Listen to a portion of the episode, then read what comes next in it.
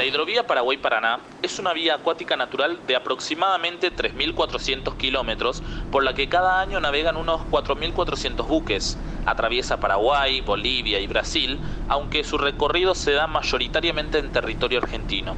La misma se conecta a través del río de la Plata con el Océano Atlántico.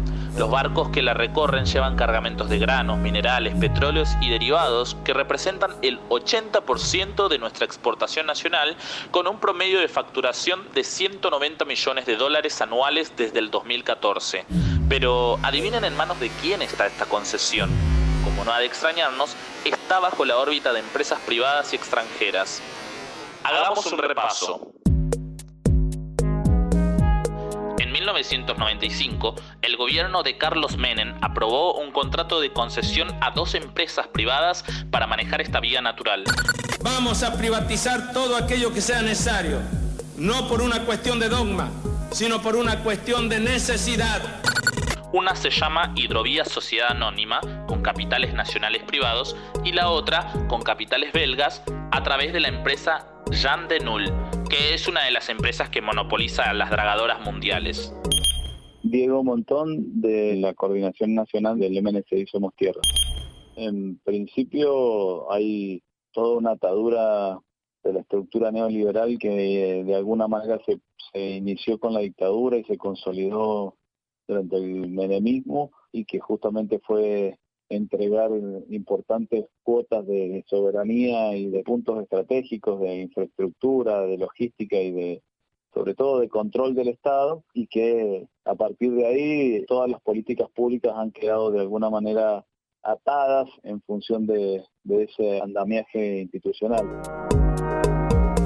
Sí, algo que nos pertenecía a todas y todos los argentinos en manos empresariales. ¿Les suena? Pero no terminó ahí. No.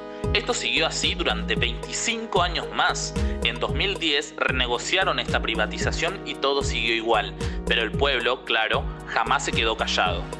Isaías Guío, productor agropecuario del sudeste de la provincia de Córdoba, cooperativa agrícola ganadera de Camilo Aldao Limitada. Y en este caso pertenecemos a la Federación de Cooperativas Federadas, FECOFE, en la cual yo soy el síndico de la entidad.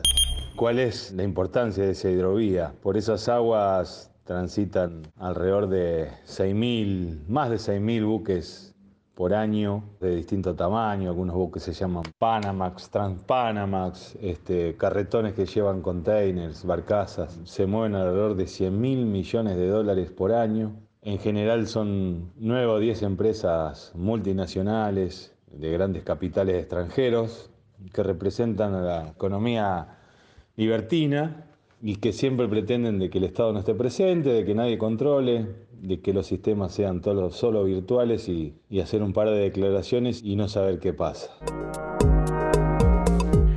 El 26 de noviembre del año pasado salió el decreto 949-2020 que indica literalmente que se llama a licitación pública nacional e internacional por el régimen de concesión de obra pública por el peaje para la modernización, ampliación, operación y mantenimiento del sistema de señalización y tareas de redragado y mantenimiento de la hidrovía. O sea, otra vez podrían reprivatizar la hidrovía. La verdad que nosotros no tenemos hoy conocimientos sobre quiénes podrían ser las nuevas concesiones, ¿no? En términos de que eh, en el peor de los escenarios se vuelve a concesionar con los, en los mismos términos que lo hizo el menemismo y que después ha sido prorrogado. No, no sabemos quiénes, quiénes puedan ser las, las empresas, sí que en general eh, son condiciones que no es una no es una pyme ni una cooperativa la que puede afrontarla eh, y que por lo tanto, bueno, han sido empresas grandes, algunos que estaban vinculados a capitales nacionales y otros extranjeros, pero que en, en el trasfondo forman parte del tejido y la logística de las transnacionales. Pero ojo, hay esperanzas y una buena noticia. En agosto de 2020 se creó la Administradora Federal de Hidrovía Sociedad del Estado, que, en conjunto con el Ministerio de Transporte de la Nación, podría trabajar para que todo esto sea más transparente y soberano de lo que viene siendo. Se supone que esta administradora estará conformada por 51% del Estado Nacional y 49% de las provincias involucradas o vinculadas con estos ríos.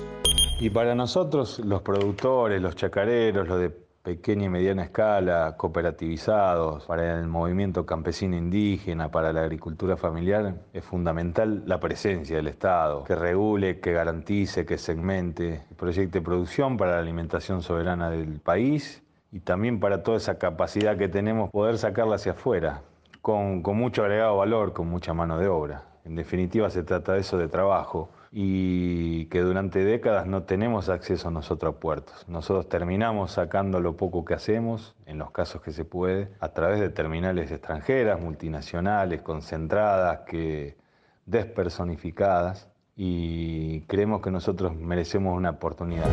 A fin de mes, este 30 de abril, la concesión para Hidrovías S.A. y para la empresa belga Jean Denul se termina. Si recuperamos aunque sea una parte bajo la órbita del Estado generando una administración mixta, será un avance muy importante para la soberanía y nuestra economía. La hidrovía Paraná-Paraguay es una columna vertebral de Mercosur y nos empuja a pararnos mejor en el mercado internacional. ¿Vos sabías todo esto? Bueno, si no estabas al tanto, te lo venimos a contar. ¿Querés escuchar más? Dale play y suscríbete en Spotify. Seguinos en las redes La Garganta Poderosa.